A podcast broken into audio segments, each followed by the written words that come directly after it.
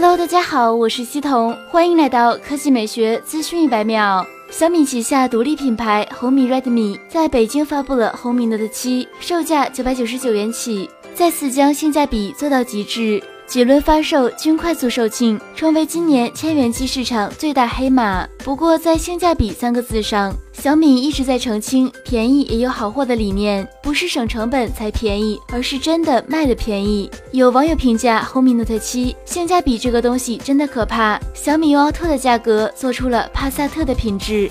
对此，红米 Redmi 品牌总经理卢伟冰表示，很多人对 Redmi 的极致性价比有误解，我们并不是做的便宜，而是卖的便宜。以 Note 7为例，如果你拆机，会清楚的发现用料十足，无论是供应商的选择，还是器件的选型，都是准旗舰的标准。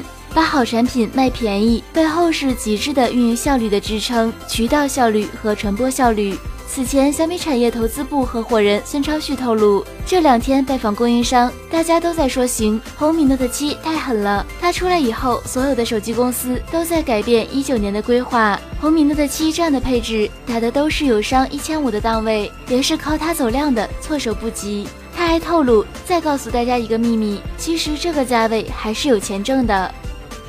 以上就是本期科技美学资讯一百秒的全部内容，我们明天再见。